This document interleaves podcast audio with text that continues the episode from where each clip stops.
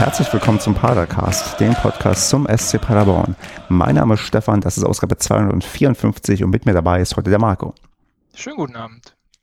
Ja, Marco, wunderbar, dass du mit dabei bist. Wir reden heute über das glorreiche Spitzenspiel gegen den SV Darmstadt, das wir zu Hause mit 0 zu 1 verloren haben. Juhu. Ja, das ist genau das richtige Wort, was mir auch dazu einfällt. Ähm, über was wir aber zuerst reden, ist vielleicht doch mal die Padercast-Umfrage vom letzten Mal, denn da habe ich gefragt auf Twitter, mit welchem Verkehrsmittel man am liebsten zu einer Auswärtsfahrt anreist und als äh, Antwortmöglichkeiten vorgegeben habe, Zug in Klammern kein Sonderzug, Sonderzug, Bus oder Auto. Und dann natürlich die erste Frage, was hast du denn geantwortet? Ja, ich habe in der Tat mitgemacht. Ähm, ich habe Sonderzug angeklickt. Und du? Ich darf als Umfragensteller nichts anklicken, also habe ich nichts angeklickt, auch nicht mit einem meiner zahlreichen Zweit-, Dritt- und Viert-Accounts. Wenn ich aber was an anklicken dürfte, dann würde ich, glaube ich, ach, von den Antwortmöglichkeiten Bus nehmen. Echt Bus?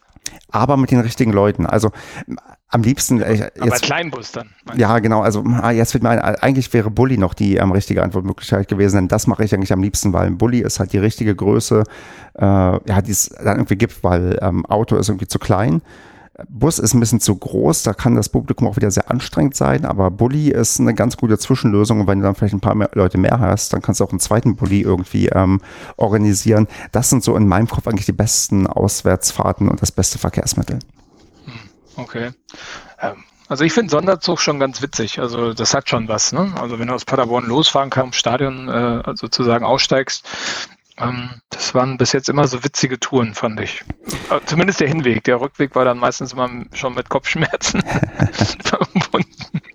Ich meine, das Problem ist ja auch, wenn du ähm, Verkehrsmittel nimmst, wo Leute auch fahren müssen, dass irgendwer halt Fahrer ist und halt auch nichts trinken kann. Und je nachdem, in welcher Gruppe du bist, äh, unterwegs bist, äh, also ist nicht jeder bereit dazu, dieses Opfer einzugehen. Und wenn ich von mir reden kann, ich bin zum Beispiel auch jemand, ich traue mir tatsächlich nicht zu, ein ähm, Bulli mit lauter Betrunkenen ähm, nach Hause zu fahren bei lauter Musik weil das, weil ich dann vielleicht auch ein zu mittelmäßiger Autofahrer bin, um das irgendwie vernünftig auf die Reihe zu bekommen. Ja, oder du bist dann auf der Rückreise von, sagen wir mal, Hoffenheim. Ähm, einfach auch irgendwann so genervt, dass du keinen Bock mehr hast, diesen Bulli zu steuern. Richtig, richtig. Ja, doch, ich überlege, Rückreise Hoffenheim, die war tatsächlich beim letzten Mal in dem Bulli und da saß ich vorne. Da ja, war, komisch. da war aber eher meine Angst, ähm, dass äh, da, weil das war ein Freitagabendspiel, da war eher meine Angst, dass, also das ist nicht passiert, der Fahrer, der da gefahren ist, fährt eigentlich recht sicher, aber trotzdem hatte ich immer Angst, mein Gott, was ist, wenn der eigentlich jetzt einpennt oder so, weil wenn dann nachts um, keine Ahnung, eins, zwei Uhr noch unterwegs bist, das ist ja jetzt auch nicht ähm, komplett ungefährlich. Also hast du ihn dann die ganze Zeit wach gehalten? Nee, ich glaube, irgendwann bin ich auch eingeschlafen. Irgendwann, weißt du, wenn du total müde bist, irgendwann ergibst du dir diesem Schicksal. Ich weiß noch, wo ich mal im Urlaub war. Da, äh, das ist auch eine Bulli-Fahrt, an die ich mich erinnere. Da wurde ich nämlich vom Flughafen abgeholt und wurde irgendwo hingefahren und es hat, äh, sag mal, es war eine, eine, längere Fahrt in einem Bulli, wo man sich nicht anschneiden konnte, weil es keine Gurte gab und ähm, dort fährt Ach, man Ägypten, ne?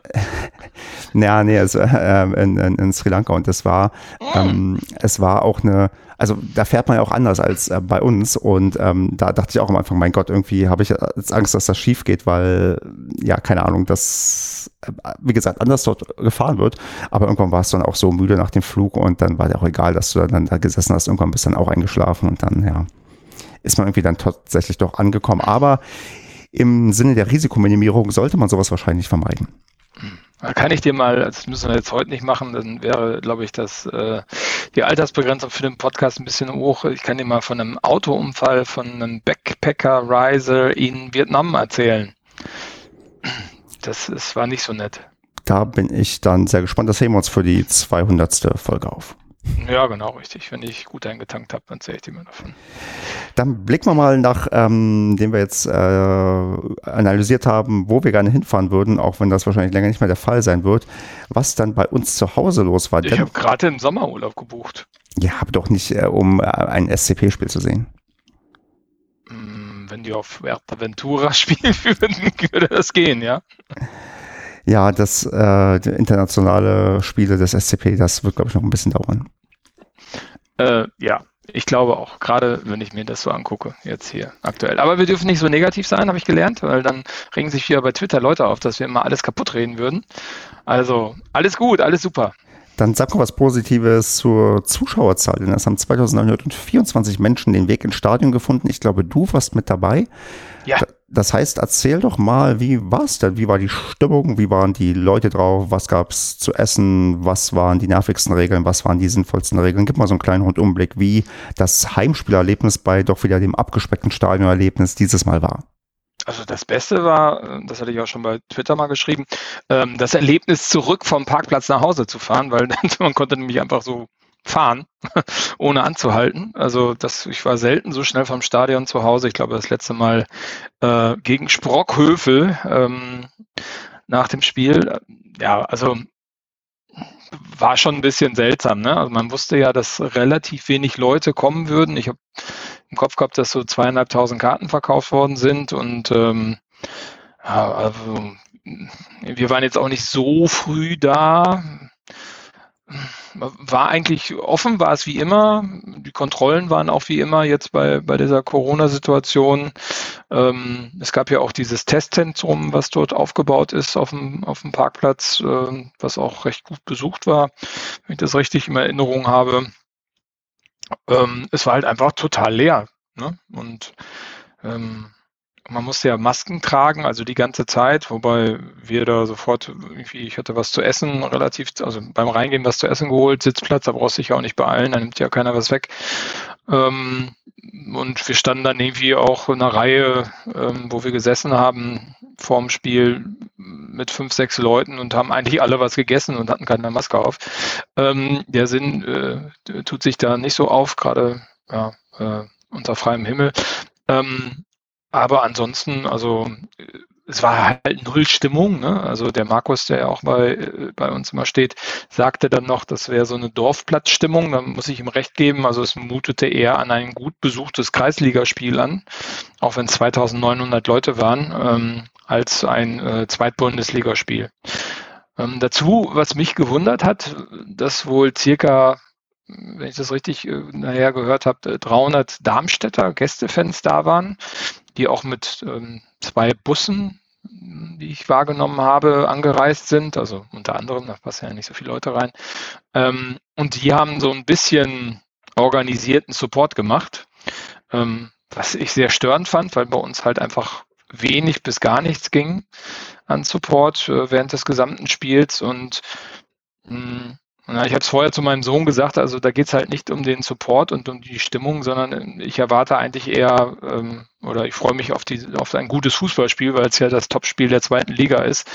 Ähm, und äh, so war es im Endeffekt auch. Ne? Also war im Stadion schon sehr seltsam, sehr beklemmt. Ich finde es immer komisch, äh, wenn man sich selber dann äh, singen hört. Äh, das hat man ja so wenn man auf der Süd steht, eigentlich nicht, wenn man an der richtigen Stelle steht. Und äh, das ist schon sehr, sehr befremdlich.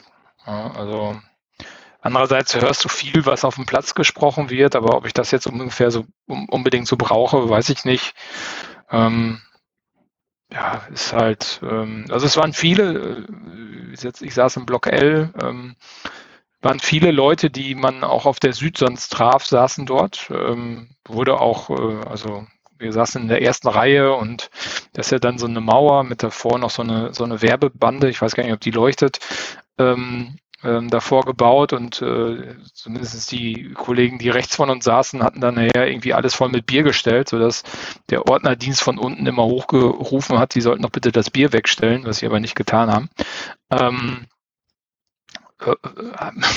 das fand, ich noch ganz witzig, aber ansonsten stimmungsmäßig hat das wenig bis gar nichts mit Fußball zu tun, so wie ich ihn gerne genieße. Mhm. Das war übrigens auch der Eindruck, den du mir jetzt bestätigen kannst oder bestätigt hast, den ich auch am Fernseher oder am Livestream hatte dass da seitens von Darmstadt doch so ein bisschen mehr im Support kam und in Paderborn, man hat so ein bisschen versucht, das darf man auch, aber das äh, hörte sich an wie immer kläglich gescheitert, wenn da irgendwelche Leute versucht haben zu singen oder Stimmung zu machen oder Wechselgesänge irgendwie hinzubekommen. Das war also am, am, am, am TV oder am, am Livestream nicht schön anzuhören, wo ich dachte, nee, das ist, äh, ja, das ist nicht das, wie man das äh, sich wünschen oder doch, wie man es vielleicht schon erwarten würde. Und ähm, da dachte ich mir, okay, es wäre jetzt eigentlich weniger peinlich, wenn man einfach aufhören würde, weil es hat einfach nicht funktioniert. Da ist auch kein Funke so richtig übergesprungen, wenn man auch vielleicht auf Sportliche nachher kommt.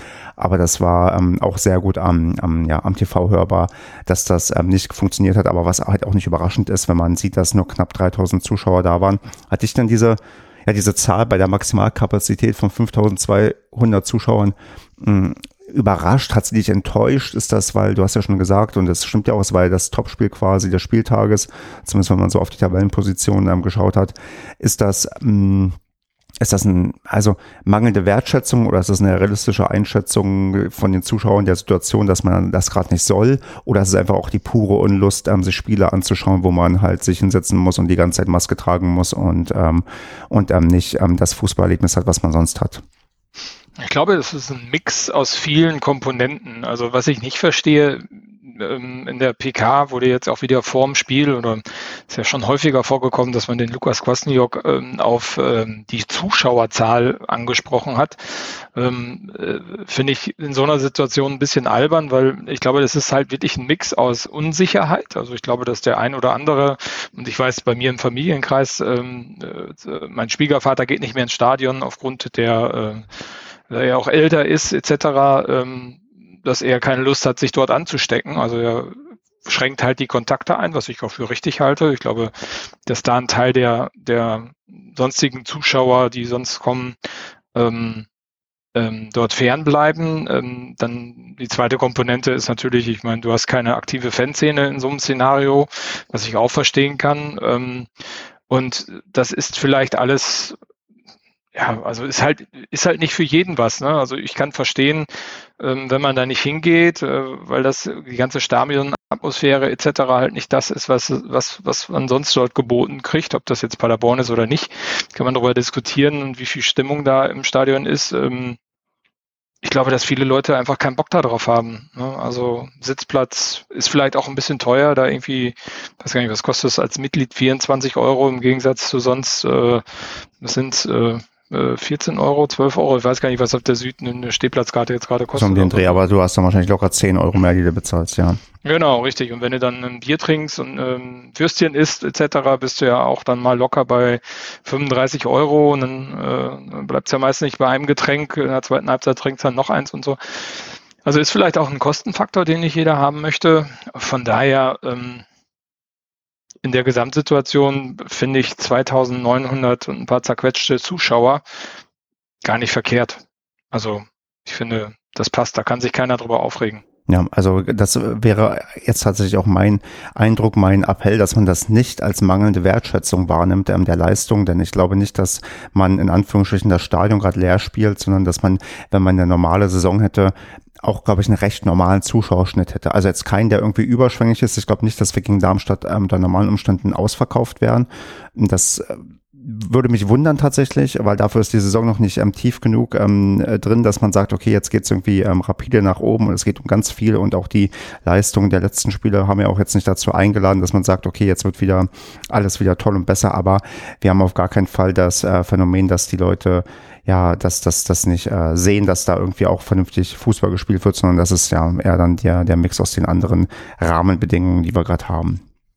Und äh, ich meine, was, was natürlich auch immer ein Faktor ist, jetzt unabhängig von Corona, ich meine, Paderborn ist halt schon vielfach ein Publikum, was auf Erfolg gemünzt ist. Also ich meine, das war ja in der Vergangenheit so, immer wenn du diese Kantersiege in der dritten Liga oder so hattest oder dann auch in der Aufstiegssaison äh, in der letzten, in der zweiten Liga, ähm, äh, wenn sich da so zwei, drei Heimsiege hintereinander aufreihen und da auch ein bisschen Spektakel drumherum war, ähm, hast du ja gemerkt, dass, dass auch immer mehr Leute ins Stadion gekommen sind.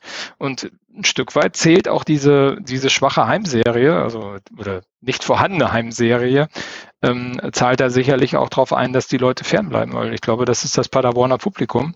Und ähm, äh, ich glaube, wenn du zu Hause immer lieferst, dann äh, hast du auch direkt einen besseren Zuschauerschnitt in Paderborn. Ja, es ist nicht so, dass meine Entscheidung von den Spielen, die ich mir bisher ausgesucht habe, dass da nicht unbedingt, äh, dass da nicht unbedingt das keine Rolle gespielt hat, wo ich ähm, gewisse Heimbilanzen gesehen habe, ob ich mir überlegt habe, ob ich nun mir wirklich das in Anführungsstrichen antue oder eben nicht. Also das, das mag schon sein, dass ich da auch ähm, aufgrund der Distanz, die ich ja für ein Heimspiel habe, da auch etwas mehr dann in meinen Fokus auf die Auswärtsspiele gelegt habe.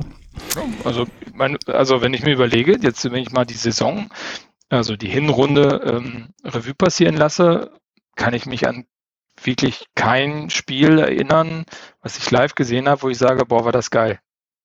Hm, ja. Äh, ich meine, ich war, ich war halt auch nur einmal auswärts in Hannover, äh, das war auch scheiße.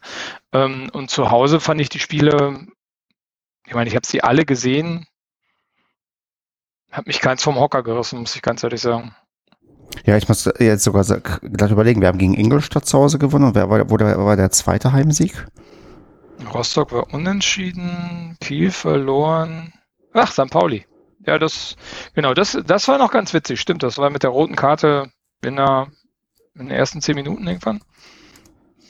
Jetzt überlege ich, ob ich das Spiel überhaupt sehen konnte, äh, äh, weil da habe ich gerade null Erinnerungen. Aber ähm, das, äh, aber das könnte doch vielleicht schon ein längst vergessenes, doch recht gutes Spiel gewesen sein. Ja, genau, das war, das war auch nicht gut. Das war, äh, so, wir sollen ja positiv sein. Das war eigentlich viel besser als erwartet. ähm, das war ja äh, rote Karte, Srebeni vergibt den Elfmeter. Ist, glaube ich, St. Pauli sogar noch in Führung gegangen. Und dann haben wir 2-1 gewonnen. Wieso? War das so? Und, ganz und ja, genau. Pauli ist, Schluss, genau, Pauli ist in der 28. Gefallen. Minute in Führung gegangen durch Burgstaller und dann hat man danach ähm, aufgedreht in der zweiten Halbzeit. Genau. Also Oder kurz vor der, genau, also gegen Ende der ähm, ersten Halbzeit gab es ein ähm, Eigentor und dann ähm, hat man das Spiel gedreht. Genau. Also ein tolles Spiel, aber ich hätte es einfach toller erwartet. Blicken wir mal auf das aktuelle Spiel. Und da, ja, wie schon gesagt, gegen Darmstadt mit 0 zu 1 verloren. Das Topspiel des Spieltages und mh, mm, ja, Aufstellung. Ich, man hat im Sturm was verändert. Das war klar, dass Michel wieder reinkommt. Man hat dann Srebeni daneben gestellt. Ist, glaube ich, jetzt nichts, was wir tiefgründig analysieren müssen. Vielleicht Doch. schon. Okay, okay, dann, dann analysieren wir mal. Ist es dann, stelle ich mal die Frage, die vielleicht da, die ist, die du vielleicht auch stellen wolltest. War das Srebenis letzte Chance? Nee, das glaube ich nicht. Ähm, und zwar glaube ich, dass einfach, äh, also, also ich, ich, Srebeni hat ja scheinbar ein wirklich größeres Problem. Äh, was, ähm, was ich nicht verstehe bei dieser Konstellation ist, ähm, hast du die PK nach dem, nach der, nach dem Spiel gesehen? Nee, die spare ich mir inzwischen aus äh, Prinzip. Ach so. Na, ich gucke sie mir auch erst immer später an, weil ich es nicht ertragen kann. Aber ähm, da sagt der, der Lukas Kwasniok in der PK, ähm, dass der Dennis ja ein richtig schlechtes Spiel in Sandhausen abgeliefert hat.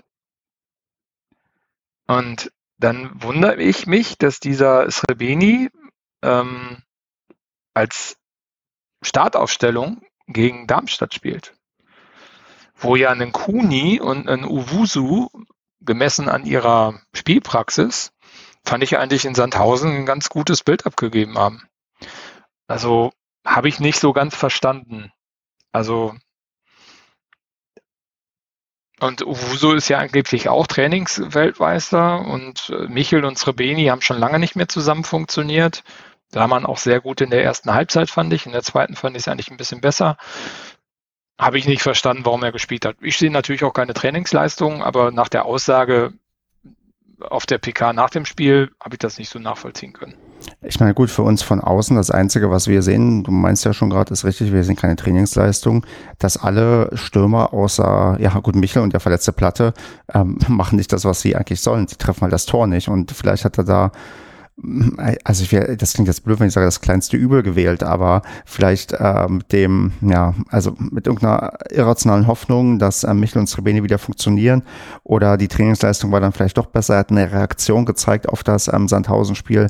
Das erklärt vielleicht, warum er dann reinrotiert ist, aber ähm, für mich war es schon so, wo ich dachte, Srebeni steht jetzt auch nicht irgendwie ja, regelmäßig in der Startelf, dass ich ähm, ja das Gefühl habe, dass er dann jetzt so eine Chance bekommt, die eigentlich noch irgendwie nutzen muss, aber das dann auch irgendwie ähm, nicht schafft und dass das, glaube ich, ganz, ganz ähm, schlecht ist und sehr, sehr schwer ist für ihn wieder irgendwie ähm, reinzukommen. Und jetzt meine ja, wie, wie siehst du das denn? Meinst du, wenn Srebeni jetzt einmal wieder trifft und äh, das jetzt kein Elfmeter ist, sondern ein richtiges Tor, dass das dann wieder flutscht oder ist er einfach ähm, gar nicht mehr passend irgendwie zu dem ähm, ja, Spielsystem, ist er da nicht gut eingebunden, hat er äh, ja sein, also gewisse Stärken verloren oder Schwächen aufgebaut, wo, wo, wo ist denn gerade ähm, das Problem? Löst sich das eigentlich vielleicht auch nur, wenn Srebeni einfach mal wieder trifft? Hm. Weiß nicht, ich glaube, das ist jetzt schon so lange bei ihm. Ich meine, ich war nie Profifußballer, ich kann das nicht sagen, aber ich glaube, dass es schon schon eine Kopfsache ist, wobei ich in der ersten Halbzeit auch stark so das Gefühl hatte, weil man sich ja auch wirklich sehr stark aufs Spielerische konzentrieren konnte, ähm, dass auch die Laufwege und so nicht stimmen. Also auch das so, also wenn du so siehst, dieses Zusammenspiel Michel und Srebeni, das ist lang nicht mehr das, was es mal war. Also äh, ich habe so das Gefühl, dass da ist ordentlich was im Argen. Hm, muss man gucken. Ich meine, ich weiß nicht, wie lange wie alt er jetzt ist, der Dennis, aber ob sich das nochmal in Paderborn gibt, weiß ich nicht. Und was ich nach dem Spiel, oder ich glaube, weiß gar nicht, ich habe es schon in der Halbzeit gesagt, hm, ich meine, wenn man das mal so guckt, ich meine, Michel, klar, also zündet gerade auch nicht, muss man sagen, aber prinzipiell hat er super geliefert diese Saison. Also äh, da darf man auch mal sagen, kannst auch mal ein paar Spiele kein Tor schießen. Oder er hat ja letztes, vorletztes Spiel, ähm, ne, Quatsch, wann hat er einen Elfmeter geschossen gegen Rostock, ähm, noch gescored. Aber dann hast du einen Platte, der verletzt ist scheinbar, der keine vier Spiele am, am Stück mal fit ist und auch durchspielen kann. Muss er vielleicht auch nicht, aber mal über 70 Minuten spielen kann. Hast du einen Kuni, einen Uvuso und einen Srebeni. Und dann ist vorne eigentlich keine Alternative mehr da. Ich weiß nicht, ob man das nicht in der Winterpause vielleicht ändern möchte. Ja, ich meine, das, das als, als Dauerverletzten. Sorry, ich wollte dich nicht unterbrechen, aber ähm, ich habe auch neben nochmal nachgeschaut. Ähm, Srebenis Vertrag geht auch tatsächlich auch nur noch bis 2022, also der läuft auch aus. Das ist, glaube ich, äh, gerade ähm, ja, also also für viele eine schlechte Situation, weil ähm, gerade können wir ihn wahrscheinlich nicht ähm, im Winter, sagen wir mal, gewinnbringend verkaufen und ähm, vielleicht will er das auch gar nicht. Und ähm, er selbst hat aber auch den Druck, dass er irgendwie so ein bisschen performen muss, damit er auch irgendwie einen Anschlussvertrag, sei es bei uns bekommt oder irgendwo anders bekommt. Also das ist gerade eine ganz, ganz hässliche Sache. Ich meine, ja, 27, er ist eigentlich im besten Alter, auch gerade für einen Stürmer. Und ähm, in diesem besten Alter performt er gerade nicht. Und das ist ähm, äußerst unpraktisch für ihn und dementsprechend auch für uns. Ja, also ich also ich würde mich wundern, wenn da jetzt eine Verlängerung rauskommt. Also wenn eine Verlängerung, dann glaube ich zu anderen Konditionen. Ähm, ich glaube, ich meine, er hat ja das Potenzial, aber es passt vielleicht auch nicht so ganz gut zum Spiel, Spielprinzip eines Lukas Kwasniok. Ne? Also hat Kwasniok ja auch schon mal in ein, zwei PKs durchblicken lassen, hm, dass das nicht so sein Stürmertyp ist und dass er was anderes erwartet. Ähm, passt vielleicht nicht zu dem, was, was ein Dennis Rebeni am liebsten spielt. Also ja, muss man mal schauen, aber ich würde mich wundern, wenn der Vertrag verlängert wird, muss ich ganz ehrlich sagen. Ja. Aber äh, um mal, weil wir eine positiv geprägte Sendung ähm, heute machen, ähm, um was sehr Positives mal zu sagen, also die Dreierkette, äh, vor allen Dingen mit Koraya, ähm, da muss ich sagen, das wundert mich schon sehr, dass der ähm, nach wirklich in der letzten Saison teilweise desaströsen ähm, Spielen es geschafft hat, sich in den Stamm zu spielen. Und das auch so nach so einem Spiel gegen Darmstadt, jetzt außen wir mal die ähm, äh, die Standardsituation zum Schluss klammern wir mal aus, aber ansonsten wirklich sehr souverän und ähm, ja, wie ich fand, sehr sicher. Also das hat mich sehr gewundert. Ja, also so ein bisschen der vielleicht der der Anti äh, also der hat sich ähm, gut wieder reingefunden und eigentlich war man in meiner Erinnerung ja auch eigentlich drauf und dran, den eher loswerden zu wollen und ähm, da ähm, ja quasi neu zu planen. Aber das stimmt schon. Also der ist bisher so eine ja kleine positive Überraschung der Saison, dass der es nochmal geschafft hat, ähm, sich auch in den ja in den Stamm zu spielen und ähm, die ja, so einer, so, einer, so einer Dreierkette irgendwie, ich kann ihm auch irgendwie was abgewinnen, weil das ist mal was anderes, wenn du da so drei Innenverteidiger hast und das ähm, funktioniert ja eigentlich auch ganz gut. Und äh, wir haben ja trotzdem irgendwie genug, ähm, ja, theoretisch äh, offensive Ansätze, die man damit verfolgen kann, also definitiv eine positive Überraschung jetzt auch. Das zweite Mal dann in Folge in der Startelf. Ich weiß nicht, ob er davor das Spiel auch schon in der Startelf war, aber das ist schon definitiv eine, eine positive Entwicklung und äh, freut mich dann auch, dass das auch mal in die umgekehrte Richtung geht und man nicht nur die Spieler hat, die dann immer mehr nachlassen. Ja, also fand ich, fand ich sehr, sehr gut. Also, hm. wobei ich die Dreierkette, also, also gefühlt äh, spielt die sich natürlich anders mit einem Karls dann auch nochmal außen und so. Also, ähm, also ich fand äh, dynamischer äh, finde ich, wenn wir, wenn wir, muss ich ganz ehrlich sagen, wenn wir anders spielen. Also wenn dann auch einen, die Spiele mit Medial ziehen, wo der noch hinten drin war, wo ein Collins mit dabei war, habe ich das Gefühl, dass es, dass es dynamischer abging. Warum meinst du denn, ist Collins nicht mehr dabei? Ach, der, der, der Klassiker vielleicht, ähm, das überspielt sein, äh, nicht die Leistung vielleicht bringen und dass man jetzt auch äh, so ein bisschen ähm, sich darauf vorbereiten muss, dass er uns äh, vielleicht ähm, noch ähm, jetzt verlässt oder zum Sommer verlässt und auch äh, ja da entsprechend gucken muss, dass auch andere Konstrukte da funktionieren. Also ich würde äh, da, wenn ich in die Glaskugel schauen würde oder spekulieren müsste, so diesen, ja, diesen, ähm, ja, diesen, dieses Zusammenspiel da irgendwie darauf zurückführen, dass er einfach, ja, wie wir es ja schon öfters festgestellt haben, zu viel gespielt hat und dass man vielleicht gar nicht mehr so sehr mit ihm planen kann, will, sollte und äh, dementsprechend jetzt äh, ja andere Konstrukte äh, versucht. Äh, wie, wie, was meinst du denn, was der Grund sein könnte? Ich vermute auch, dessen Vertrag läuft ja auch aus ähm, im Sommer. Ist ja auch nur ein Jahr verlängert worden, wenn ich das richtig im Kopf habe. Ich glaube auch, dass dort irgendwelche noch andere Themen im Raum stehen. Also vielleicht geht er schon in der Winterpause oder vielleicht ähm, hat er schon einen neuen Verein und äh, man lässt jetzt lieber den Karls spielen, der es ja auch nicht schlecht macht, muss man sagen. Ähm, aber der anders spielt als, als ein Collins. Mhm. Ähm, also, ja, ich glaube, der Jamilo wird wohl weiterziehen. Ja? Und das ist positiv, das freut mich für ihn. Ja, nee, definitiv. Ich meine, dass er jetzt auch schon ähm, länger ähm, irgendwie äh, wechseln wollte und immer England auch dabei stand, das, äh, das sei ihm auch gegönnt. Ich meine, er ist ja quasi aus dem Nichts zu uns gekommen, hat ja auch wirklich lange, ähm, ja, wurde, war er Leistungsträger und ist es, äh, ja, wenn er kommt, eigentlich immer noch jemand, der auch konstant eigentlich das ähm, bringt, was er irgendwie bringen kann, ist bei uns zum Nationalspieler geworden und ähm, der kann ruhig jetzt, der ist ja auch 27, genau wie Srebeni, sich nochmal ein bisschen was dazu verdienen und warum dann nicht gerne auch in England, wo es mal ein bisschen mehr bezahlt wird, als also das würde mich auch definitiv für ihn freuen, weil ähm, ja, er ja auch eins der also eins dieser Gesichter ist von den Leuten, die es hier zu Ruhm und Ehre gebracht haben, was in deren Karriere gar nicht mehr vorgesehen war. Also das, äh, das, äh, die, denen gönne ich dann normalerweise alles Gute, weil er hat ja sicher, ja, außer vielleicht mal mit einer irgendeiner dämlichen roten Karte eigentlich auch äh, nicht zu Schulden kommen lassen. Das stimmt, das stimmt. Ja. Wenn wir gerade bei der Aufstellung sind, was, was denkst du denn darüber, wenn du die Aufstellung der ähm, Darmstädter siehst und darin ein Lukas Pfeiffer, ein Klaus Kiasula, ein äh, wer ist das, Philipp Tietz? Nee, Philipp Tietz. Philipp Tietz äh, und ein Tobias Kempe siehst.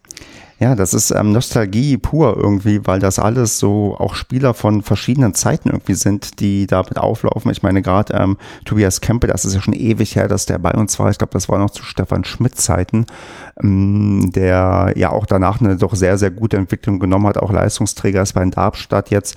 Also das ist, äh, ja, also interessant, plus halt ähm, dann ein Jasula, der halt für diesen ähm, Aufstieg steht und dann halt ähm, zwei Stürmer, die bei uns waren, nicht wirklich ähm, durchgestartet sind, beziehungsweise dauerverliehen waren und dann hier in Darmstadt ja jetzt so gefühlt auch äh, vielleicht die Saison ihres Lebens spielen, weil ja Pfeiffer und ähm, Tietz wie bekloppt treffen und man ja schon vorhin ja, gewisse Angst haben musste, dass die bei uns damit einfach weitermachen würden. Also das war schon so, ich dachte, Mensch, eigentlich interessant, wer da so alles auf dem Platz steht, der ja, der doch dann eine Paderborner Vergangenheit hat.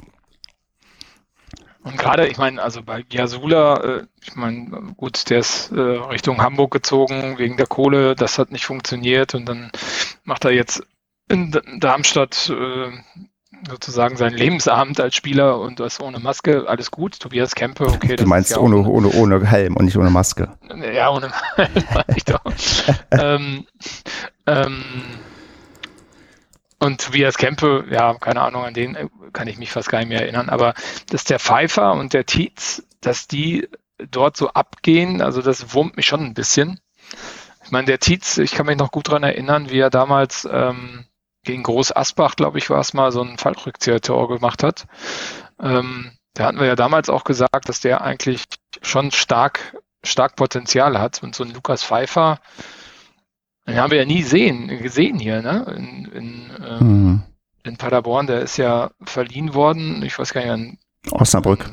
Osnabrück, genau, richtig. Und dann ist er zu den Kickers gegangen nach Würzburg und dann ist er nochmal in die dänische erste Liga zum FC Midtjylland oder wie das sich ausspricht gegangen und hat ja Champions League gespielt, also saß zumindest hin und wieder auf der Bank, habe ich gesehen. Ähm, und der hat einen sehr agilen Eindruck gemacht, ne? Und mhm. das hat mich schon ein bisschen, bisschen gewurmt, dass äh, der nie hier irgendwie eine Chance bekommen hat. Nein. Ja, das, das Problem war, glaube ich, bei ihm dann damals, wir haben den ja, glaube ich, von den Stuttgarter Kickers geholt, mhm, weil genau. wir Riesenpotenzial gesehen haben, aber der hatte doch auch mit Verletzung vorher zu kämpfen. Das war doch auch so ein, so ein, so ein, so ein Glücksspiel. Ja, okay, wenn er fit ist, dann wird aus dem richtig was und wenn nicht, dann, dann ist das quasi, ja, überschaubares Risiko gewesen, weil man nicht viel Geld irgendwie ausgeben musste.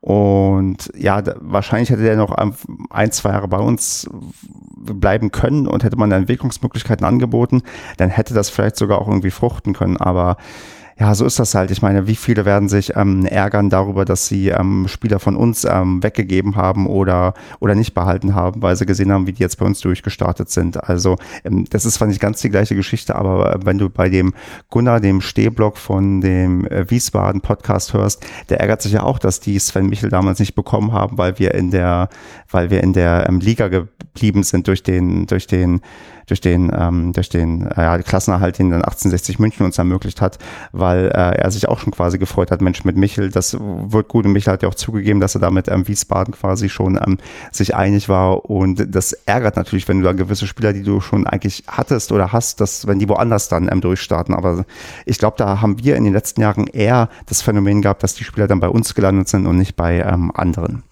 Ja, das stimmt, hast recht. Da können wir eigentlich nicht meckern. Richtig. Und dann würde ich mal ganz unelegant dann so, so ein bisschen auf das Spiel gucken.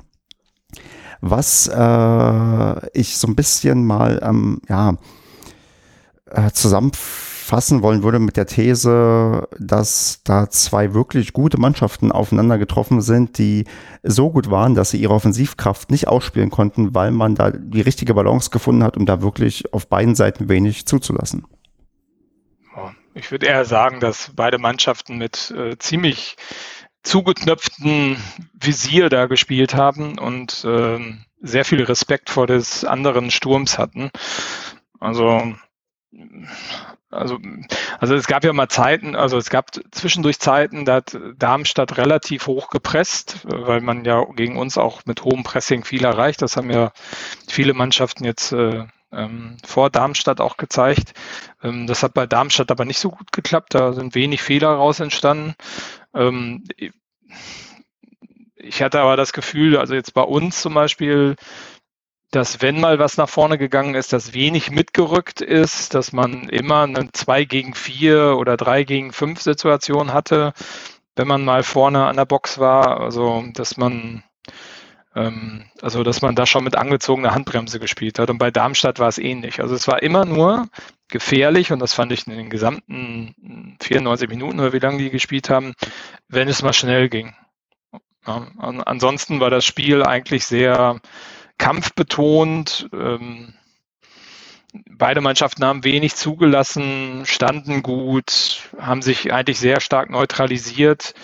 Und ich hatte eigentlich die ganze, oder in der zweiten Halbzeit hatte ich dann irgendwann so ab der 60. Minute das Gefühl, dass das einfach auch unentschieden ausgehen könnte und beide Trainer wären total zufrieden gewesen.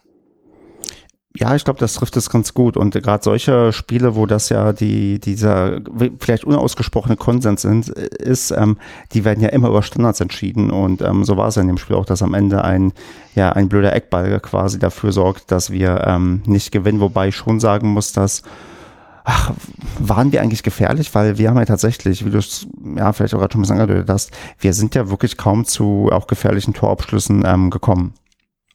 In der ersten Halbzeit, und wir, wenn du in L sitzt, sitzt, sitzt du ja sozusagen, also da wo wir sitzen, ist sozusagen Ende der Box ähm, ähm, auf die Süd drauf und hast du eigentlich einen sehr schönen Blick. War wenig, wenig Zwingendes, wenig, wenig Schnelles auch. Ne? Also waren, glaube ich, ein, zwei Situationen, wo es mal, ähm, also ich, es gab einmal diese Situation da, wo, wo, ähm, wo Srebeni dann ins, äh, ich glaube, rechte untere Eck versucht hat zu schießen, der aber gehalten worden ist. Dann gab es noch so einen Flug, also so einen Kopfball, der aber auch zu langsam war. Den hat der Schuhen einfach souverän rausgefischt. Und einmal gab es noch eine Reingabe, das fand ich war eine gute Chance von Michel auf Schallenberg, also Schallenberg, da muss man sich mal überlegen, wer da gerade durchgestartet ist, ähm, aus der Sechserposition, ähm, wo dann aber irgendwie das Timing nicht ganz stimmte und dann noch ein Darmstädter dazwischen war, dann sollte Schallenberg den einfach einschieben können. Ansonsten war in der ersten Halbzeit echt tote Hose. So, da waren wie ich jetzt, jetzt so gesehen habe, in der Wiederholung auf der Darmstädter Seite schon bessere Chancen von diesem Honsack oder wie der heißt. Ähm, der stand ja einmal alleine vor Hut und Hut hat den dann irgendwie mit der Hüfte abgefälscht und einmal war, glaube ich, Hünemeyer dazwischen. Aber das waren genau diese, diese Situationen, wo es mal schnell ging und ähm, wo dann auf einmal die Lücken aufgingen, ähm, wo man dann auch ja, ich weiß gar nicht, ob es bei beiden waren, aber bei einmal weiß ich, haben wir auch echt unnötig den Ball verloren.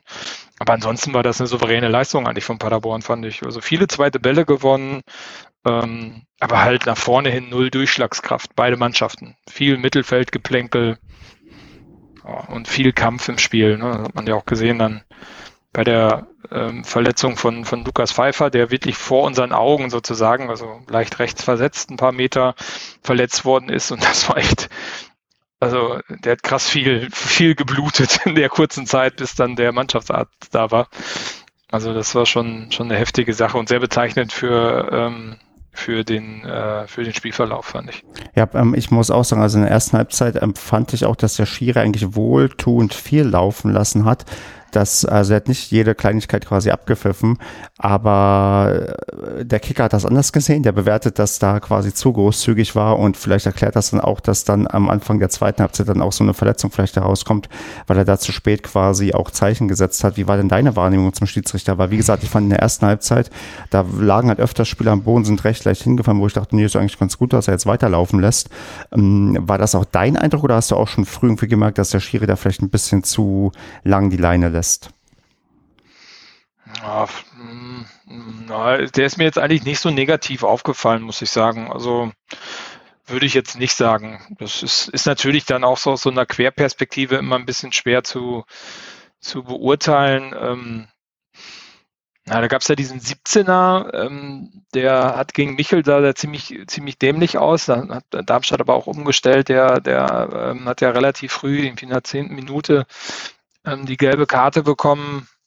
Und ansonsten hatte ich so das Gefühl, dass in der zweiten Halbzeit haben relativ viele Darmstädter dann auch äh, ihre gelbe bekommen. Natürlich Giasula. Ähm, also, nee.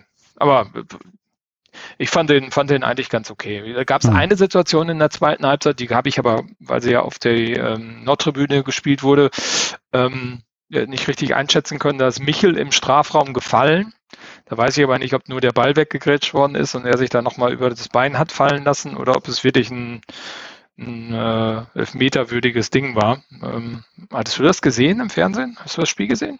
Ja, das Spiel habe ich gesehen und ähm, ich habe da also nichts ähm, Elfmeterwürdiges in Erinnerung. Also da, da wurde ich das nicht aufgeschrieben, wenn ich mich da über irgendwas aufgeregt hatte. Das war eigentlich alles soweit ähm, ganz okay und ich glaube auch, da hat man auch keine ich, ich weiß nicht, ob man keine Wiederholung gezeigt hat, aber das war, glaube ich, alles recht, ähm, ja, recht harmlos, was da passiert ist. Also der, die Aufreger haben sich bei mir, was äh, das anging, eigentlich komplett in Grenzen gehalten. Also es gab mal irgendwann, glaube ich, in der zweiten Halbzeit eine Szene, wo ich mal kurz gedacht habe, okay, das hätte in der ersten Halbzeit nicht abgepfiffen, aber sonst äh, war da das Aufregerpotenzial für mich zumindest recht klein. Also was ich fand, was wieder aufgefallen ist, ähm, Darmstadt wieder eine sehr körperliche Mannschaft. Ähm, also mit Tietz, der ist ja auch relativ groß, er hat aber deutlich an Muskeln zugelegt als das, was er bei uns hatte. Ein, äh, Luca Pfeiffer ist ja auch sehr stämmig äh, oder sehr groß, wenig stämmig, äh, eher der agile, aber hinten in der Abwehr auch ähm, wirklich, also der Mark Pfeiffer echt eine Kante und dabei sehr agil. Also nach wie vor etwas, was meiner Meinung nach uns fehlt. Wenn du einen Felix Platte vorne hast, dann ist das nochmal eine andere Nummer, aber ein Srebeni und ein Michel, ähm, sind da eher schwierig. Und man hat auch gesehen, fand ich nachher, als der Kuni reinkam, ähm, auch der ist zu grün. Ne? Also der, äh, da ist es ja auch jemand, der, der sehr groß ist und der auch äh, von der Masse her sehr viel ist. Aber ähm, den vernatzen sie. Also man merkt schon sehr stark, dass der keine Erfahrung hat. Das, das fand ich in dem Darmstadt-Spiel ganz interessant. Also der hat wenig Gefahr ausgestrahlt für die, für die Darmstädter ähm, äh, Abwehr, weil die waren einfach viel zu abgezockt für den. Ja. Tja, und so macht es dann irgendwie der Patrick Pfeiffer, der auch ähm, sich in die Reihe ja, einreiht, ähm, der großen, stämmigen Spieler mit seinem 1,96 Meter da wirklich ähm, ja, sehr entspannt quasi zum Kopfball reinlaufen kann, ähm, keine Probleme hat, dann irgendwie einzunicken und dann damit auch die spielentscheidende Szene quasi prägt, die uns dann ja, auf die Verliererstraße bringt. Also, also das ist, glaube ich, dann der, auch der Unterschied. Ne? Also ähm, interessanterweise äh, im Stadion, also die kam ja dann von links, die, die Ecke, und ähm, es gab kurz davor oder ein paar Minuten davor schon mal eine Ecke von links, die ähnlich geschossen wurde, aber auf einem kurzen Pfosten, wo auch der äh, Mark Pfeiffer frei zum Kopfball kam, aber das Ding so einen Meter daneben gesammelt hat. Und wenn doch die gleiche Situation, wieder der Fabian Holland, der mit dem linken Fuß den Ball vom Tor wegschlägt und nicht zum Tor hin, passiert, dann verstehe ich nicht, warum so ein Mark Pfeiffer dann auf einmal am langen Pfosten einfach, äh, nee, war glaube ich in der Mitte ziemlich, in der Mitte ziemlich einfach reinlaufen kann und halt aus dieser Bewegung raus ähm, einfach viel, viel, viel höher kommt, auf, auch mit seiner Größe, verbunden mit seiner Größe und das Dinge dann einnicken kann. Verstehe ich echt nicht. Ja, das ist dann, äh, ich muss übrigens korrigieren, das ist Patrick Pfeiffer, nicht Mark Pfeiffer. So, ähm, ja, das, äh, das, äh, ja, die, bei den, den vielen Pfeifers in, in deren, äh, äh, ja, in deren, deren Mannschaft kann das schon mal passieren, dass man das durcheinander bringt. ähm, ja, das, äh, aber das ist vielleicht wirklich tatsächlich das, was äh, dann uns ähm, von Darmstadt unterscheidet und auch von, sagen wir mal, den Top-Mannschaften der aktuellen ähm, ja, Liga-Konstellation, dass am Darmstadt das dann eben dann doch nochmal durch ähm, hinbekommt oder halt auch äh, sich nicht in die, ja, in die Verlegenheit bringt, dass man solche Tore kassiert zum Ende, sondern das Tor dann macht oder halt das 0-0 hält und ähm, dann Darmstadt auch zu Recht äh, gerade vor uns rangiert und sich dann auch ähm, ja zu Recht irgendwie durchgesetzt hat gegen uns, weil die halt eben noch ähm, ja in ihrer Entwicklung schon ein Stückchen weiter sind. Ja, und ich meine, du hast, Darmstadt hatte acht Ecken, Paderborn drei. Also da sind wir dann auch echt nicht erfahren genug, um das so zu verteidigen, dass da keine Ecken raus passieren. Ne? Also ist ja ein Ding, wo, wo du Darmstadt mit in die Hände spielst. Mhm. Und wenn du das dann nicht siehst und äh, also wenn du dann auch ab, ja, weiß ich, würde ich, würde ich anders erwarten, dass dann der Abwehrchef, weiß nicht, ob das jetzt ein Uwe Hünemeyer, aber ein Koraya, die ja beide extrem viel Erfahrung haben, also dass das dann passiert. Und Koraya geht ja noch zum Kopfball hin, ähm, aber halt durch die Wucht, die, die der Pfeifer von hinten mitbringt durchs Reinlaufen, hat er überhaupt gar keine Schnitte. Der kommt irgendwie einen halben Meter tiefer. Ähm, und der andere ja, hat halt so viel Masse auch. Ja, also, äh, total unnötig, scheiße verteidigt und kannst nicht so viele Ecken zulassen. Ja. Und so ist dann am Darmstadt definitiv ein Aufstiegskandidat in dieser Saison. Und danach war es eigentlich auch klar. Also man hat dem Spiel vorher schon angesehen, dass das Thema durch ist eigentlich, also für Paderborn, da wird kein Tor mehr geschossen. Und ähm, danach, also dann gab es ja noch irgendwie, glaube ich, einen Wechsel, Wechsel oder so. Weiß ich gar nicht, wer, wer ist denn da noch reingekommen? Naja. Äh, ja, Euphorie hat man doch noch so als Verzweiflungsmodus immer noch mal, in der, den man reinwerfen kann. In der 85. kam der. Ja, gut, das war total, also ob der dabei gewesen, da kann man denen auch gar keinen Vorwurf machen. Ähm, also Paderborn hätte so lange spielen können, wie sie, wie sie wollten. Ne? Das ist, ähm, da wäre kein Tor mehr gefallen. Und ich meine, Michel, ähm, interessanterweise, ich weiß gar nicht, ob das die Ecke war, wo das Tor gefallen ist, oder die Ecke davor, wo der, wo der Pfeifer das Ding daneben Senst hat, ähm, hatte ich noch gesagt, oh, guck mal hier, der Michel, der dehnt gerade beide Beine. Also er, und in der PK hat er dann ähm, Kwasniok auch gesagt, ähm, dass der Krämpfe hatte an beiden Waden. Und ähm, ja, ich hoffe mal, dass da jetzt nicht irgendwie was, was bleibt und dass der gegen Heidenheim nicht spielen kann, weil momentan muss man sagen, ist unser, unser Sturm echt nicht sehr gefährlich. Ob Michel spielt oder nicht, aber ohne Michel wird es, glaube ich, nicht besser. Das stimmt, da stimme ich dir definitiv zu. Ja, und Darmstadt muss man sagen, wenn du so weiterspielst, was du gerade gesagt hast, also ich glaube, es wird schwer, weil jetzt ja auch mittlerweile Hamburg und Schalke aufgeschlossen haben und da ähm, relativ nah dran sind, aber ähm, ist, ähm, finde ich, eine super Mannschaft, so von der Konstellation, was da, was da ähm, auf dem Platz steht, vorne wie hinten und auch in der Mitte. Also hat auf alle Fälle Potenzial, ähm, oben mitzuspielen, definitiv. Genau, plus ein Trainer, der das auch kann, der, äh, wie du festgehalten hast, ähm, auch äh, ein Gebet auch los ja. wird, bevor er spielt. Genau, das hatte ich äh, in der Zusammenfassung gesehen. Dass, äh, da hat man so dargestellt, dass Thorsten Lieberknecht vorm Anpfiff immer ein äh, kleines Gebet äh, äh, ja, äh, wie sagt man vor sich her betet, wie auch immer. Ähm, und das natürlich in Paderborn dann vielleicht sogar noch, äh, war das das Zünglein an der Waage, wer weiß. Das kann durchaus sein, aber da ähm, stimmt vielleicht wirklich das ähm, Gesamtpaket. Also das ist so ähm, weit weg von dem Schusterfußball, den man mal irgendwie in Darmstadt äh, gesehen hat. Und da kann man eigentlich nur ja sagen, der, die haben sich inzwischen in der Liga etabliert und da rutscht doch manchmal nach oben aus. Und ob da die anderen wirklich äh, jetzt ähm, aufschließen und das auch dauerhaft halten können, das sei immer noch nochmal dahingestellt, weil der Druck ist natürlich ein ganz anderer als in Darmstadt, wo man dann ähm, als eingeschworene Gemeinde, die eigentlich ähm, nichts zu verlieren hat, dann vielleicht mit der ähm, Leichtigkeit des Seins ähm, dann den anderen ähm, gehörig Ärger bereitet, weil man dann auf Platz zwei einläuft und der HSV wieder nur auf Platz vier und dann Schalke das nur über die Relegation machen kann. Schauen wir mal, was das gibt. Aber äh, ich glaube, ähm, wir spielen eine super Saison, äh, kann man ja gar nicht äh, anders sagen und ist ja alles toll und gut und wir sind ja ganz positiv, aber ich glaube nicht, dass wenn der SCP nicht nochmal deutlich was anderes dreht, dass wir weiterhin oben mitspielen.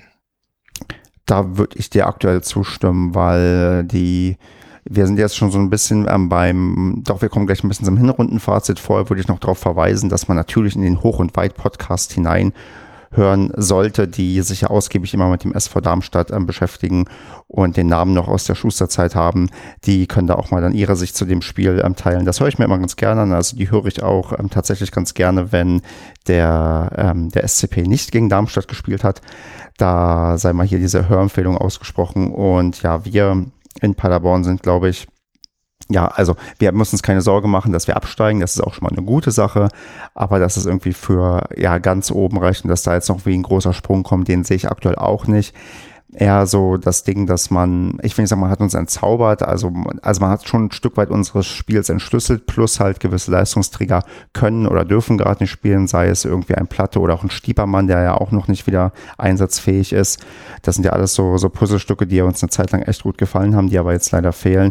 Und ähm, dann reicht es auch wahrscheinlich nicht für den ganz, ganz großen Wurf, wenn du quasi abhängig bist von einem Stürmer und ähm, der in dem Fall der Michael ist, der wirklich ähm, definitiv der Spieler der Hinrunde ist für, also wahrscheinlich für 99 Prozent der Fans. Und ähm, da ist das auch okay, dass das so ist, weil wir in Paderborn, wir müssen uns, also bin ich nach wie vor dafür, dass wir nicht jedes Jahr auf- oder absteigen. Aber ähm, aktuell, wenn aber ich die. Ja, Relegation. Aber, Relegation, das fehlt noch. Nee, ich habe schon eine äh, mitgemacht dritte in die zweite Liga 2008, 2009. Mein, mein, die Beginn, der Beginn meiner Fankarriere mit einem Heimspiel gegen Osnabrück in Ach der so. Relegation. Ja gut, da war ich, das habe ich aber noch nicht. Aber jetzt, so in, wenn man den Flow der letzten Jahre sieht, muss jetzt mal eine Relegation her. Aber dann fehlt ja auch noch die Relegation von der zweiten in die erste Liga. Ja, die ähm, verliert man ja sowieso als Zweitligist immer. Also ähm, ja, ob ich das brauche. Union Berlin gegen VfB Stuttgart. Ja, also sagen wir so, der, ich glaube nicht, dass der SCP eine Relegation ähm, gewinnen würde, wenn es um den Aufstieg in die erste Liga geht. Außer man spielt gegen Nee, ich, wobei ich überlege, welcher Gegner der gerade oben ist. Selbst, also ich, ich ist das, das Augsburg oder wer steht am drittletzten? Ja. Also auch wenn es härter ist, keine Ahnung. Ich glaube, dass das, das, da ist dann der.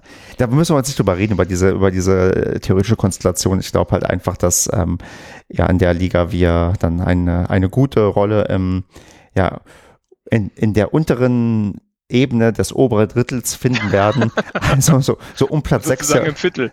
Genau. Also so um Platz 6 herum, das ist, glaube ich, eine ganz ähm, nette Sache, die man da irgendwie erreichen kann. Das reicht irgendwie auch.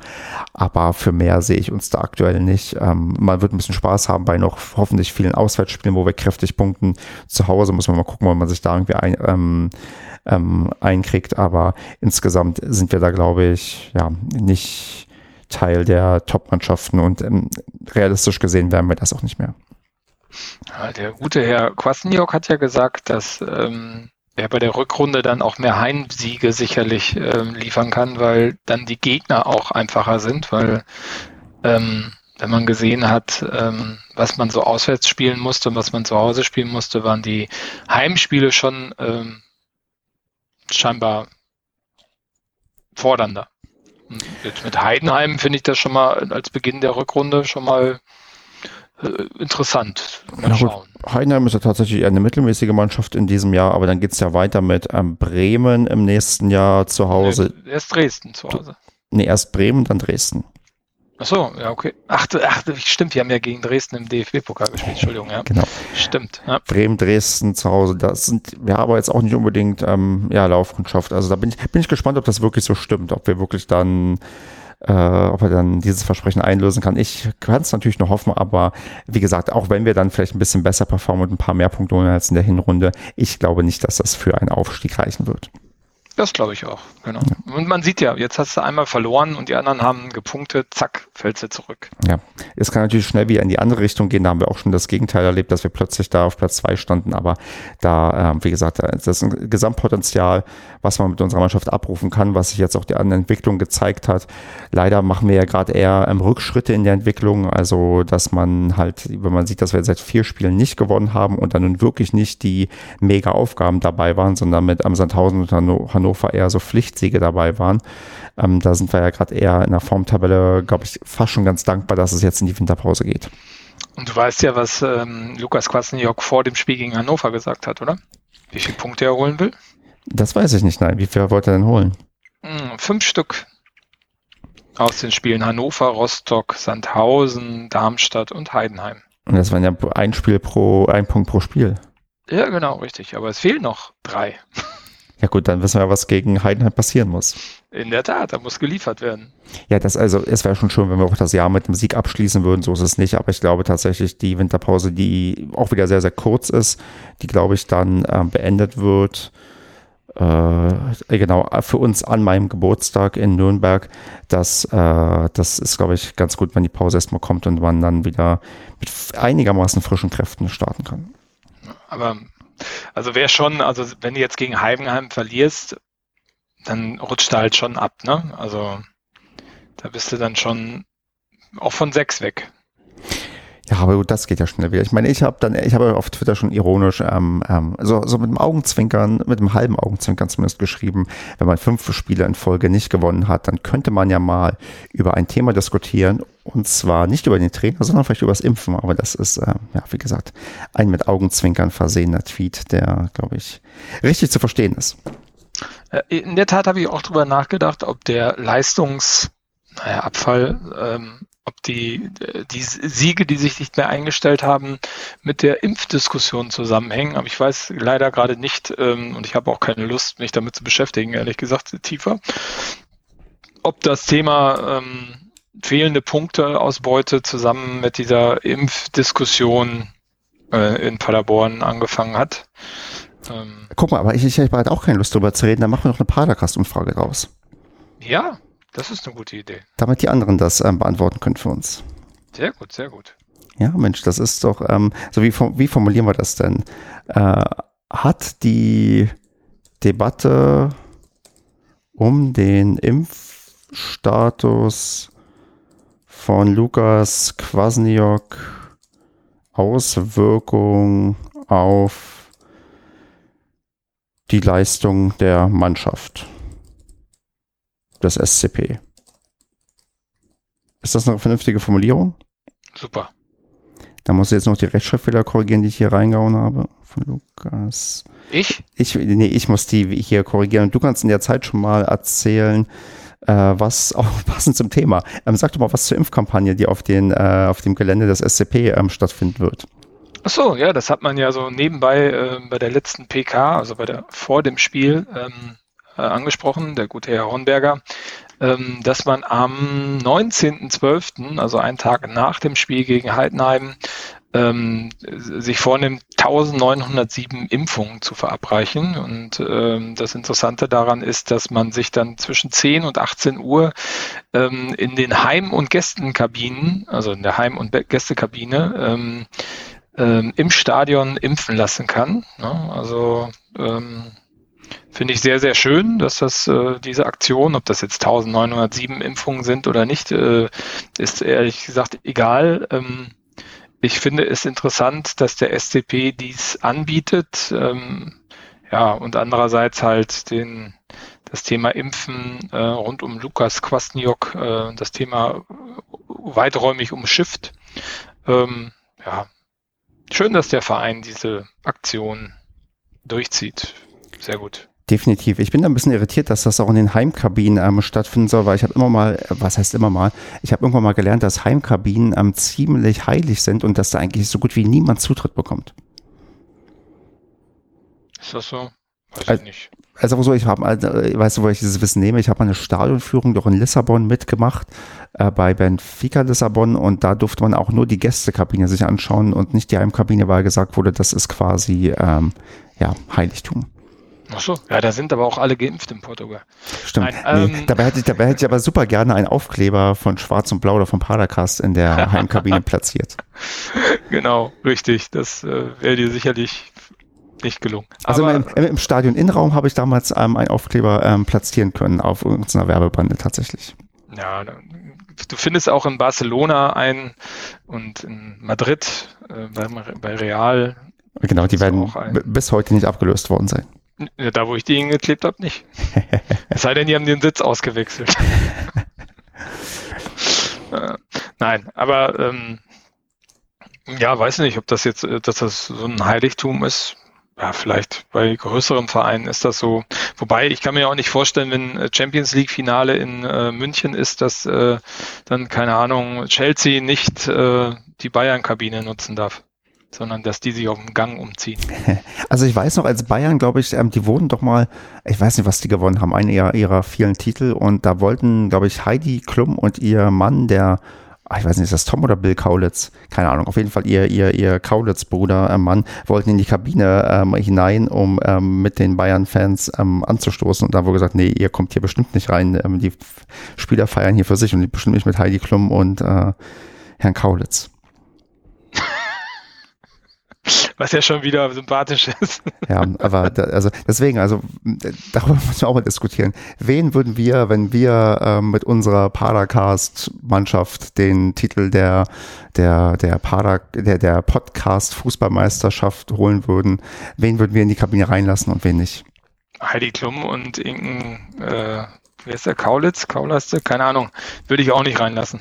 Definitiv. Genau, 2019 haben die keinen ähm, Zutritt in die Kabine des FC Bayern erhalten. Weil, was, was, was war denn da für ein Event? Ähm, ich gucke, die wurden da, glaube ich, Meister oder so. Ich glaube, das war Bundesliga Showdown, genau, da ging es um die Meisterschaften, da wurden die dann Meister und genau, die kamen dann nicht rein. Schade, aber auch. Das, das, ich meine, das, das, also stell dir mal vor, du, du, du hast dann ähm, so, so, so Fans im Stadion, die zu jedem ähm, verdammten Spiel gefahren sind, ähm, sei es irgendwie international, aber rein dürfen dann ähm, hier Heidi Klum, wenn sie einmal, einmal in, äh, in, in, in zehn Jahren irgendwie in die Allianz Arena sich verirrt. Ja, genau, richtig. Um dann ein Selfie zu machen, was sie bei Instagram vermarktet. Richtig. Vielleicht kriegt es aber, also von mir wurde sie vielleicht vorher einfach aus Versehen eine Bierdusche abbekommen.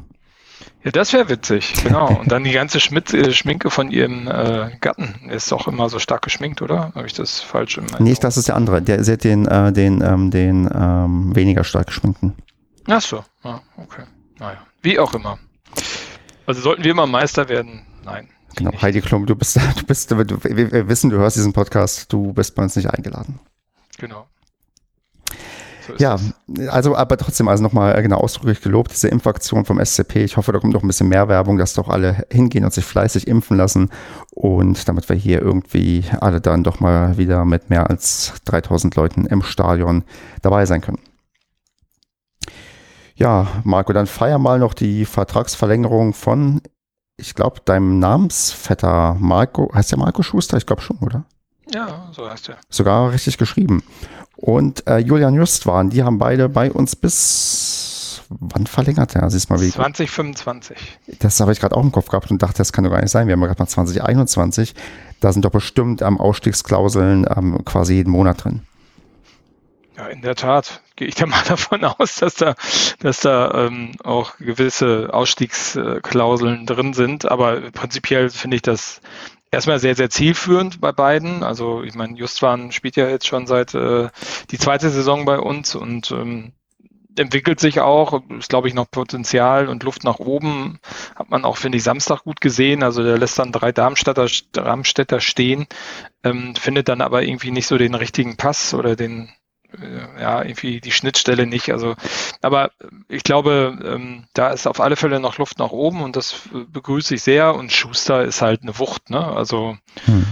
wenn der richtig aufdreht und äh, wenn da noch vielleicht ein bisschen mehr Torgefährlichkeit zukommt, das hatten wir jetzt ja gegen Darmstadt auch, dann stand er ja alleine mehr oder weniger ja, aus einer nicht so optimalen Position, aber er war unbedrängt im Fünfer äh, oder kurz vorm Fünfer und ähm, ja, wenn da noch ein bisschen Kaltschnäuzigkeit zukommt, ist das, glaube ich, ein Top-Spieler. Also super, super Verlängerung. Und wundert mich auch ein bisschen, muss ich sagen, weil mh, hm, äh, irgendwie ist ja scheinbar so der Trend eher dazu da, seinen Vertrag auslaufen zu lassen, in der Hoffnung, dass man dann zum HSV geht und dann äh, Gott viel Geld verdient. Ähm, das, äh, ich meine, sieht man jetzt ja auch bei Collins mit dem Jahresvertrag. Äh, ich meine, Schonlau hat, hat so gemacht äh, und äh, Jasula und so auch naja, also finde ich schön, dass die beiden verlängert haben.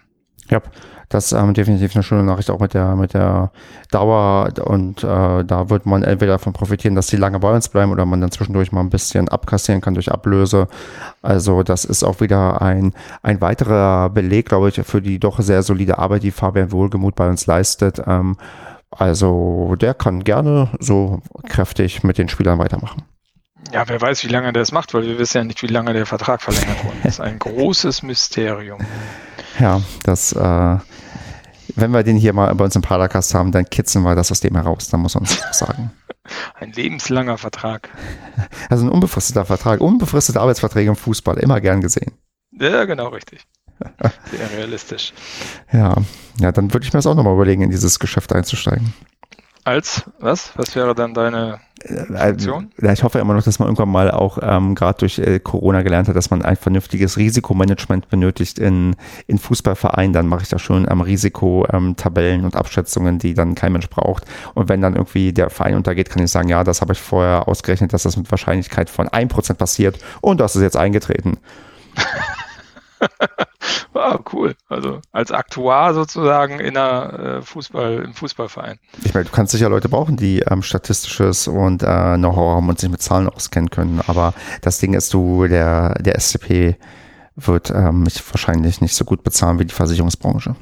Ja, das glaube ich auch. Aber in, in, der Summe würde ich dir zustimmen, dass man ähm, der Fußballbranche Leute auch bräuchte, die äh, mit Zahlen umgehen kann, weil es gibt genug Vereine, die verbrennen halt große Zahlen, ohne zu wissen, was sie da tun und ob das so sinnvoll ist. Äh, ja, das ist schon sehr interessant, was da teilweise passiert. Das stimmt, das stimmt. Deswegen, also wenn ein Fußballverein zu viel Geld hat und diesen Podcast hört, dann ähm, ruft mich an. Ich äh, kümmere mich dann um, also alle außer ähm, die aus dem Red Bull-Konzern können mich gerne anrufen. Und Hoffenheim auch nicht. Also ich finde das ja immer noch sehr interessant, da würde ich ja auch immer noch gerne äh, tiefer einsteigen. Also diese ähm, Statistik getriebenen ähm, wirklich äh, diese Coaching-Geschichten, also wo du dann auch äh, wirklich auswertest, also wer spielt wann gegen wen, was passiert bei den und den ähm, äh, ja, Standards, Wetterverhältnissen, Tageszeiten, äh, auswärts äh, zu Hause Spiele äh, und so weiter und so fort, äh, sofort, wenn du dann wirklich so, also wenn du halt wirklich Data Science machst da drumherum und das Ganze ähm, irgendwie korrelieren lässt oder auch nicht korrelieren lässt, ähm, das finde ich ja sehr, sehr interessant. Das ist ja, glaube ich, in American Football ziemlich angesagt, das Ganze. Und ich glaube auch der FC Midland oder wie der heißt, wo der Luca Pfeiffer mhm. gespielt hat, ist dafür auch ähm, sehr bekannt und ist dadurch, glaube ich, auch dänischer Meister geworden und dadurch in die Champions League gekommen. Ähm, das finde ich einen sehr interessanten Ansatz und das kriegst du ja mittlerweile auch relativ einfach äh, abgebildet durch halt irgendwelche Cloud-Technologien und was dort alles gibt. Ähm, also das ist nochmal was, was äh, ich glaube dem Fußball nochmal eine andere Facette geben könnte. Ähm, aber ich glaube, da ist der, der Fußball äh, mit seiner Innovationskraft so weit weg wie, wie ich vom Mond. Ach nee, ich glaube, also unterschätzt das man nicht. Das wird auch schon phasenweise, glaube ich, gemacht. Ich habe ähm, einige Podcast-Formate auch mal gehört. Ähm, es gibt doch, ich weiß nicht, in Magdeburg im Podcast sogar diese Leute von, von, von diesem Global Soccer Network oder so mit dabei, die auch mal über Datenanalyse ja, genau. gesprochen haben. Und ähm, mhm. Ähm, dieses Goal Impact gibt's ja auch, also und wird auch genutzt von Vereinen. Also das wird schon gemacht, aber es ist wahrscheinlich immer noch eher so in den Kinderschuhen. Aber ich glaube, man äh, sieht da auch, äh, je nachdem, in welchem Verein du bist, gewisses Potenzial. Und das Musterbeispiel hast du ja gerade schon genannt, den FC Midland oder wie auch immer die heißen, die damit ja so ein bisschen angefangen haben. Und ähm, ja, dann ähm, leider ja Statistik dann am Ende leider doch ähm, vielleicht nicht alles ist, aber das doch ähm, ja immer mehr auch Einzug findet und auch wenn man, glaube ich, äh, erfahren würde, was man auch für Trainingsdaten auswertet, wann wie Spieler sich dann ähm, verletzen und was man schon quasi vorher sehen kann, dass man den jetzt vielleicht ein bisschen rausnimmt und so, da ist man, glaube ich, schon weiter, als man da auch vielleicht Einblicke zulässt. Aber ich glaube, es ist noch ein großes Wachstumsfeld und äh, ich glaube, es ist, also Fußball ist eine sehr wohl dokumentierte Sportart und ich glaube, da lässt sich mit bestehenden äh, Materialien extrem viel gewinnen. Ähm, und äh, ja, ich glaube, also das, ja, äh, ich glaube, da ist noch viel, viel, viel zu optimieren. Und äh, wäre ich am Ende meiner Karriere in meinem normalen Berufsleben, wäre das sicherlich ein Thema, wo ich mich ein bisschen intensiver mit beschäftigen würde. Tja, dann ähm, bin ich gespannt, wenn es soweit ist. Dann ähm, stehe ich dir gerne ein wenig zur Seite und würde sagen, mit unserer ja dann jetzt nicht datengetriebenen Expertise schätzen wir doch mal, wie wir gegen den FC Heidenheim ähm, aussehen werden und wie das Endergebnis lauten wird. Die Frage ist, wollen wir zuerst für die anderen tippen oder willst du zuerst für das wir zuerst tippen? Lass uns doch erstmal zuerst tippen. Super. Die guten Tipps schon weg. ja, wir machen das eh, wie, eh wieder hier mit Obst, was bei mir auf dem Tisch rumliegt. Oder abgebrannten Adventskranzkerzen und nicht Stimmt, abgebrannt. Genau. Also ich würde erstmal meinen Tipp raushauen, denn ich tippe viel zu selten als erster. Ich sag einfach mal gegen Heidenheim wird das leider, na, wobei, jetzt zum Jahresende muss man auf den Sieg tippen. Nee, doch, ich sag, wir gewinnen. Positiv, ein, positiv, positive Sendung. Ja, ja, wir gewinnen 1 zu 0. Okay, gut. Ich tippe ein souveränes 0 zu 2 für Heidenheim. Dann ähm, fange ich mal hier mit, ähm, darf Andreas ein 4 zu 0 Premium-Tipp eingetragen ja, bekommen? Klar, okay. Immer. Dann äh, Basti oder Kevin zuerst? Mm, Basti. Dann äh, Apfel zu Banane oder Banane zu Apfel? Banane zu Apfel. Dann tippt er 2 zu 1. Jetzt, ich kann leider nicht Mandarinen nehmen, weil Mandarinen sind einfach hier ungefähr zehn Stück, die hier rumliegen. Ist hm. egal. Das habe ich ja schon verraten, wie viel es sind. Ähm, Sage ich mal, ähm, äh, warte, warte, warte. Ähm, Energy Drink zu Batterien oder Batterien zu Energy Drink? Energy Drink zu Batterien? Also dann Batterien zu Energy Drink. Dann tippt Kevin auch ein 2 zu 1. Ja, guck. Der Energy Drink gehört übrigens nicht mehr. Den, das Zeug trinke ich nicht mehr. Es ist auch ein Kong Strong. Was ist das? Ähm, so ist die Marke, die, ach, keine Ahnung, ich glaube, die gibt es bei Lidl. Naja, in Wirklichkeit steht da eine Palette Red Bull vor dir. nee, ich bin ähm, tatsächlich, das hat mir jetzt mal zu sehr auf die Zähne geschlagen, solche Energy Drinks. Also ich, ich trinke zwar gerne süß, noch abartig süß, kann ich ganz gut vertragen, aber ähm, das äh, ist mir dann doch zu, ähm, also ich habe äh, quasi körperlich ähm, gemerkt, dass mir das nicht gut tut. Also ich habe das mal ähm, im Urlaub, glaube ich, mal mit Wodka getrunken, in einem Skiurlaub vor langer, langer Zeit. Ähm, das, dafür ist das ja ganz gut, um andere Geschmäcker zu übertünchen. Aber wie man sich da so reinschrauben kann, äh, verstehe ich ehrlich gesagt ja. nicht. Aber gut. Geschmack ist unterschiedlich. Wir sind ja heute in einer positiven Sendung. Jeder darf seinen eigenen Geschmack haben. Bevor ich rausgehe, Also bevor ich rausgehe zum Thema guter Geschmack, also ich habe den Lilien-Podcast gerade schon ähm, angekündigt und der aktuelle Sendungstitel, den die zu der Folge haben, die ähm, unser Spiel thematisiert, ähm, das ist vielleicht der beste Sendungstitel, den ich seit Ewigkeiten gesehen habe, denn er heißt Pfeifersches Lilienfieber. Finde ich gut.